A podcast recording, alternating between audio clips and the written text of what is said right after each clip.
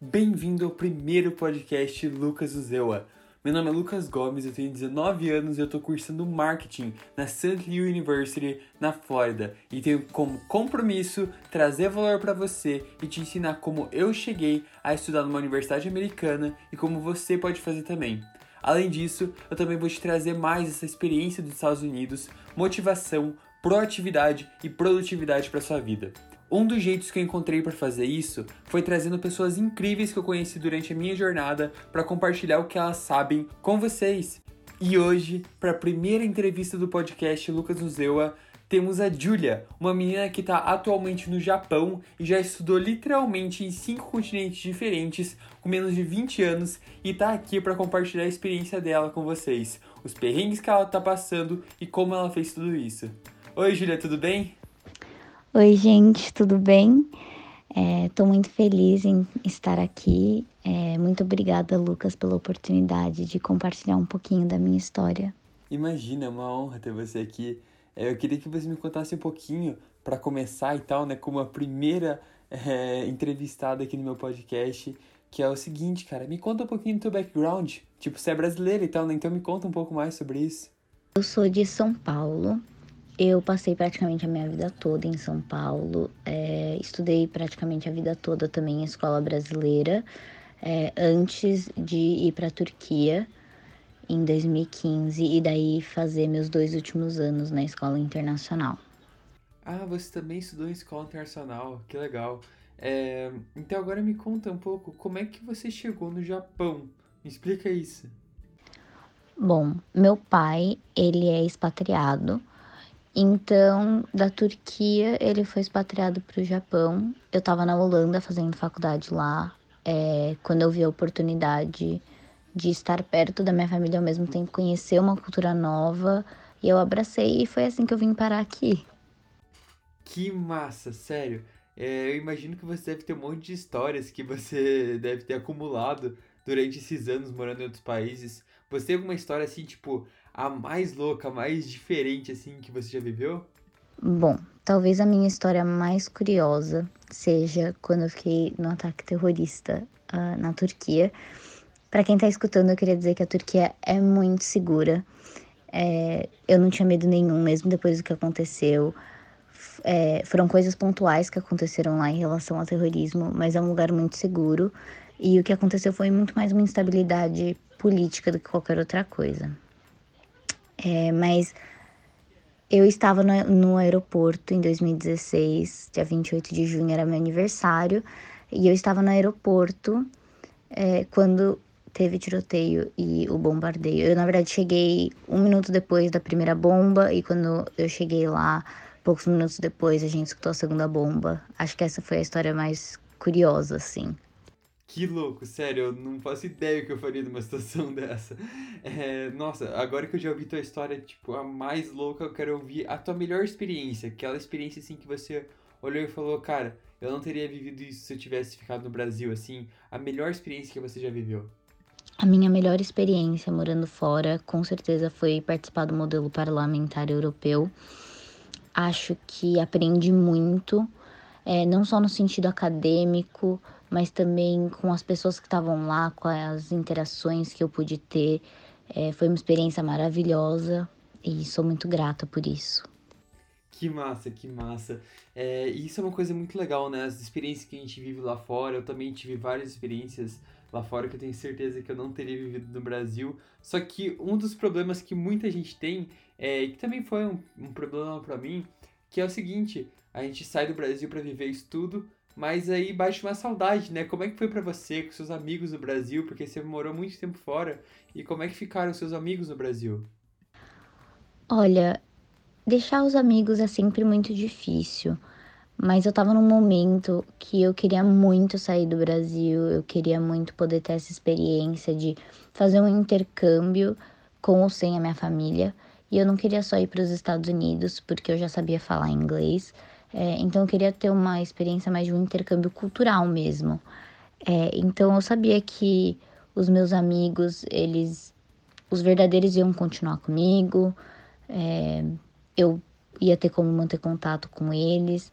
Então, apesar de dar saudades e não é fácil, principalmente o começo.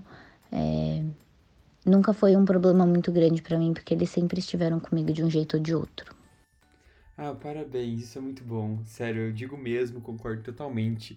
É, agora eu queria saber como é que é o dia a dia da Júlia. Como, como que você faz, como que é seu dia e tal. Me conta um pouquinho como é que é sua rotina 12 horas na frente da gente.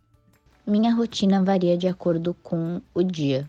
É, de segunda, quarta e sexta eu tenho aula das 10 ao meio-dia e meio na faculdade. Então eu pego o metrô, vou para lá, fico nas minhas aulas e depois fico mais ou menos até uma hora da tarde tirando dúvida com o professor, é, conversando com os meus amigos, enfim, daí eu volto para casa. De segunda eu tento fazer tudo que eu tenho para fazer para semana, adiantar ao máximo, porque de terça e quinta eu trabalho e estudo. Então, de terça e quinta minha aula começa às 8h30, vai até 11h50. E aí eu corro pro escritório, almoço e começo a trabalhar até às 6h30, depois pego o metrô, volto para casa é, termino se eu tenho que fazer mais alguma coisa, tanto do trabalho quanto da faculdade. É, eu não tenho um hábito muito saudável em relação a dormir cedo, mas eu tento dormir sempre antes da meia-noite. Massa, massa. Obrigado por compartilhar tudo isso com a gente. É, eu queria saber mais uma coisa, que é o seguinte, cara. Quais são seus planos para o futuro? Porque eu imagino que com um currículo desse você deve ter muita coisa que você deve estar pensando assim, pro seu futuro e tal. Tenho certeza que vai ter um futuro brilhante pela frente. Então eu queria que você compartilhasse um pouquinho pra galera se inspirar em você e tal. Me conta aí mais um pouco. Eu estudo ciências políticas, é, então é uma área muito aberta, tem muitas carreiras que eu posso seguir, mas a minha paixão mesmo é diplomacia. Então, meu plano é trabalhar com isso. É, hoje eu ainda tenho dúvidas se eu quero tentar ser diplomata pelo Brasil ou se eu quero trabalhar com a diplomacia em organizações internacionais. É, mas com certeza esse é meu maior foco hoje, a diplomacia.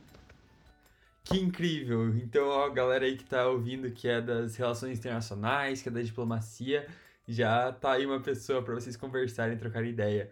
Então, cara, é a penúltima pergunta, uma pergunta que eu adoro, que é o seguinte: o que, que a Julia, de 19 anos, agora diria para a Julia de 15 anos a 4 anos atrás? Bom, eu acho que a eu de hoje diria para eu de 15 anos é, ser um pouco menos ansiosa e entender que se você está correndo atrás dos seus objetivos, se você não está esperando as coisas caírem no teu colo, com o tempo as coisas se encaixam, não adianta sofrer por antecedência porque a ansiedade, sofrer por antecedência te paralisa e aí você acaba não fazendo o que você precisa fazer. E isso causa um ciclo vicioso.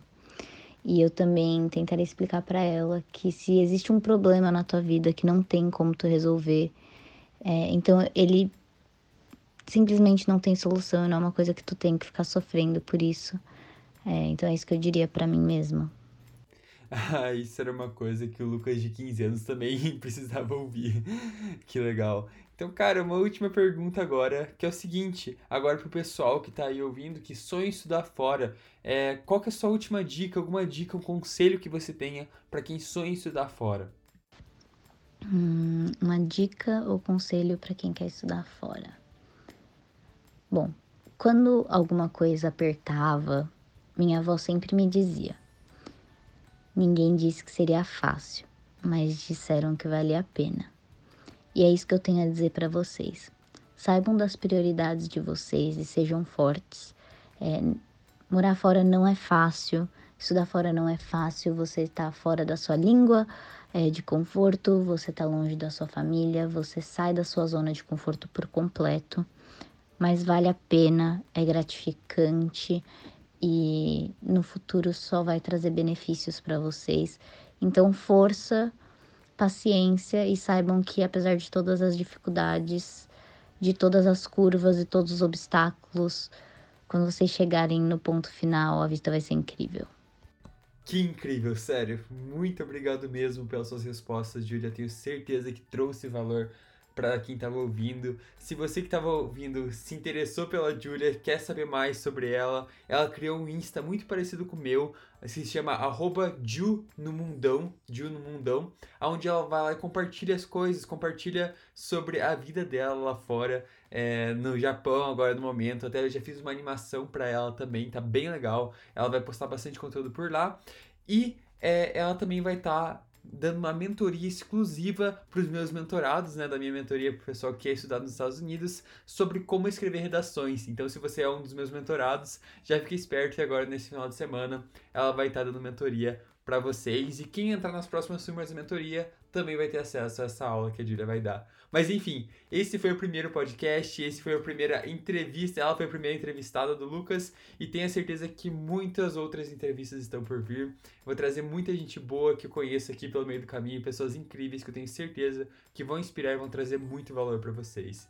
Muito obrigado mesmo por estar ouvindo e fique à vontade para me mandar mensagem nas minhas redes e me contar mais, me dar teu feedback sobre esse novo projeto que eu estou fazendo, porque é realmente muito, muito, muito importante para mim.